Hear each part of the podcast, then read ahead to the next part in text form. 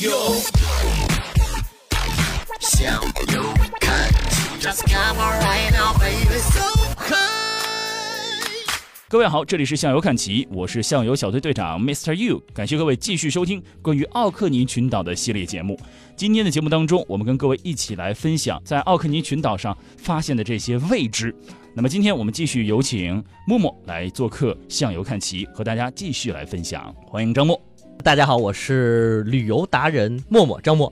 是不是还有一个靠味道来了解这个旅游目的地的？说的太对了，就是嗯其实苏格兰最有名的是它的威士忌，北苏格兰的这个威士忌。对啊，天天就是威士忌啊，啤酒都很少喝。嗯，对，这次呢，我也的确去感受了一下苏格兰的威士忌的魅力。其实这块儿我也想简单提一下，就是嗯其实大家知道这个威士忌这个酒好不好，重点有几个因素，一个就是它原材料，就是它用的这个大麦。嗯产地是不是这个足够能够让这个大麦有呃充足的阳光照射，土地非常的肥沃，就是它原材料是很重要的。嗯第二呢，就是在威士忌的这个烘焙的这个过程中，嗯这个火候包括它的这个烘焙的工艺是很重要的。嗯那苏格兰奥克尼群岛上呢，有非常多的丰富的，它都是那种千年沉积的那种呃土壤，嗯这个土壤本身就是燃料，可以去烘焙，让这个大麦保有了这种泥土的清香和这种烘焙的这种香味儿。第三呢，就是木桶，就是我们这个威士忌酿造出来以后，我们要放在木桶里面，还要放。比如说十年威士忌放十年，嗯，而这个木桶在放之前也要养三年，嗯。所以他用的这个木桶呢，完全是一个是欧洲意大利的木桶，一个是北美的木桶，嗯。所以这个是之所以它的酒会好喝，再加上这个当地的水会非常好，这是当地威士忌的一个特点。那威士忌其实不用多说，世界上有非常多的有名的威士忌，而且价格不菲。嗯。我这次去到奥克尼群岛，我遇到了一家叫杜松子酒的酒吧，就这个人啊，实这实在是无聊啊，实在是无聊，聊了半天威士忌，说我去了一个杜松子酒的酒吧，那你说前面那干嘛呀？我觉得神经病嘛！啊啊啊！对对，就是大家可能更多人会知道威士忌，可能会为了威士忌去到苏格兰。对啊，但是我想说的是，大家如果有机会去奥克尼，除了威士忌以外，不得不去体验的是当地的杜松子酒杜松子酒这个我在电影当中看过，说实话我是真没喝过啊，啊。肯定也是烈性酒了，对吧？其实杜松子酒它没有威士忌那么烈，就是杜松首先杜松子酒它的英文叫 gin，g i n，金酒，对，金酒。嗯，大家知道杜松子酒的这个原料是什么吗？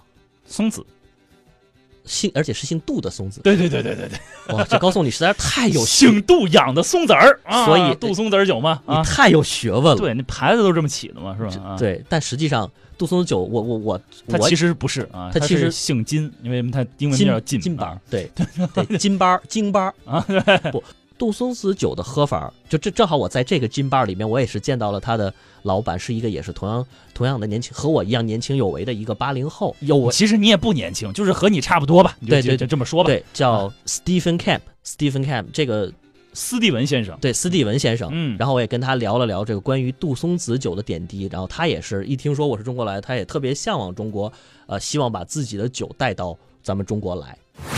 My name's Stephen Kemp. We started the business Orkney Distilling in 2016. Uh, that was my wife and I. And so now we're two years in, and we've just completed our brand new gin bar and distillery right on the harbour in Kirkwall in Orkney. And we're very excited now to be welcoming tourists. Stephen 呃，二零一六年跟他的太太一起在科果，就是奥尼的首都，开一个杜松子酒酒厂哈。 in Orkney, we're very lucky. We have a fantastic tradition of very high quality food and drink, and many exports also from our islands. And when we started in 2016, we were very conscious that the a very strong, good local gin brand was lacking. So that was our our uh, project was to set about developing a very high quality, very strongly local, locally connected uh, brand for the, both the tourist market, but also to export our product and to create something that Orkney could be very proud of. 奥尼其实有一个很高值的那个饮食的传统，可是缺少了一个本地的产品，就是那个杜松子酒。所以他如果能做到一个 这样子的产品，而且能够出口的话，到世界各地，他就觉得这个是奥尼的骄傲。呃，我们知道在世界各地啊有很多的种类的酒，那杜松子酒有什么自己独特与众不同的地方吗？ Yeah, our gin is a very smooth spirit. So if you are someone who likes a smooth and nice malt whiskey, and you wanted to try gin, I would say try Kirkivar first, obviously, but it's a very, we, we cut it to 43% on the advice of bartenders.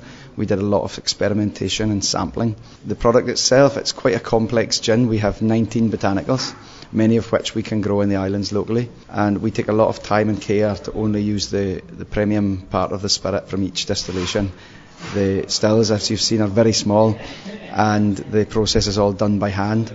So it's all done by taste and by smell, and we discard the any alcohol that's not uh, suitable quality is discarded. Um, the result is a small batch, very premium quality gin, and we're very confident that anyone that tries our gin will hopefully like it. 他们的菌是很温和的，杜松子酒的特色，然后用十九种的那个热带植物制成哈，非常的手工的产品。然后他们经过很多很多次的呃 长久嘛，高要求、高水准之下制作出来的产品，是希望大家都会喜欢啊。就是喜欢温和一点的那个酒精类的饮料，就会喜欢那个杜松子酒。I think generally in the West now, in the UK, gin and tonic with tonic water is the number one uh, way to consume. Certainly, we would recommend not perhaps drinking too much tonic because you take away the flavour of the gin, and you need to have a premium tonic so that you don't undermine the quality of the gin with a poor quality mixer. Uh, our gin, as I said, is cut to 43%, very specifically so that it works beautifully in a martini. And uh, my favourite way to drink our gin is uh, in a, a Kirkivar martini, and it's only very marginally mixed. You really get the ta- flavour of the gin, and the alcohol is very strong, but it remains very, very smooth. 呃，欧美都流行 gin tonic 嘛，确实这个也是最好的配的。可是他建议是说 tonic 不能太多，就会抢去那个 gin 的那个味道，而且必须要是很顶级的 tonic 才跟那个顶级的 gin 配合的很好。他个人喜欢 gin 跟 martini 这样子，他然后 martini 是很很强的酒嘛，也不能就是那个要适量，这样子才不会改变这个菌的它的那个温和的那那种口感。你别说这个酒还挺有意思的啊！你如果不讲的话，其实平时在外面就算喝到了，也不会了解一下它的背景是什么，而且它的酿造方法是什么。对，可能很简单，就那么对付对付就喝了，喝的是什么可能都没有太大的感觉。而且你看那个 Steven 先生，他也说到，喝杜松子酒，他觉得最正宗的喝法就是汤力水，啊，对，而且要要好的汤力水跟它适量的兑，再加上冰块，如果有条件再搁一片柠檬，这样的喝法就是最正宗。而且这个酒更适合年轻人。嗯对，首先它价格和威士忌比起来就会相对便宜很多，嗯，然后同时呢，它又是很健康，因为我说到它都是很多的完全植物的原材料的萃取而成嘛，所以它很健康。然后现在据说在欧洲的年轻人晚上聚会的时候，威士忌喝不起，而且确实它度数很高，那喝一点杜松子酒就是很舒服的感觉。嗯，英文名叫金酒啊，其实就是个金酒，聊那么开心，神经病真的。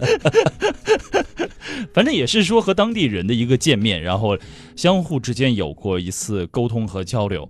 但是这次的这种沟通和交流是很亲近的，因为你平时在旅行过程当中，呃，能够和这些人见面聊天的机会，说实话也不是很多，要不然这俩人特别闲，估计也不会跟你聊哈。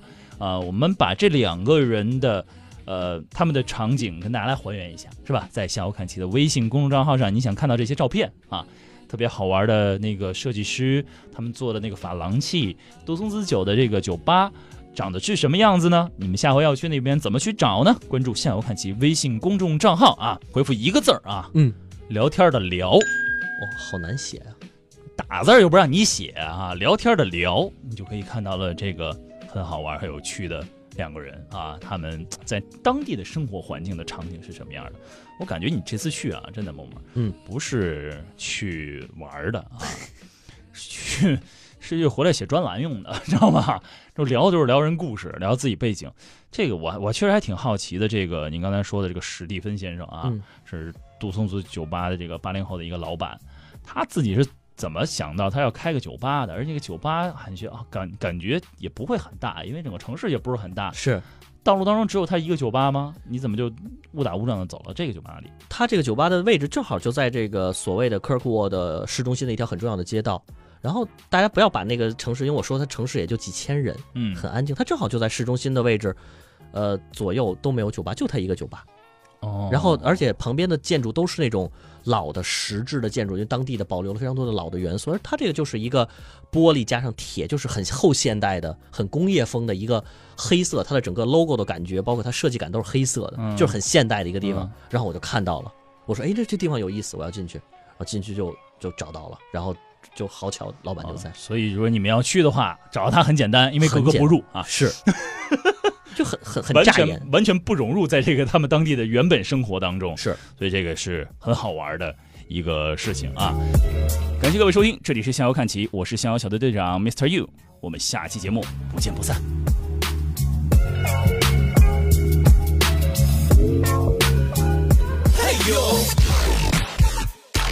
向右看齐，Just come on right now, baby. So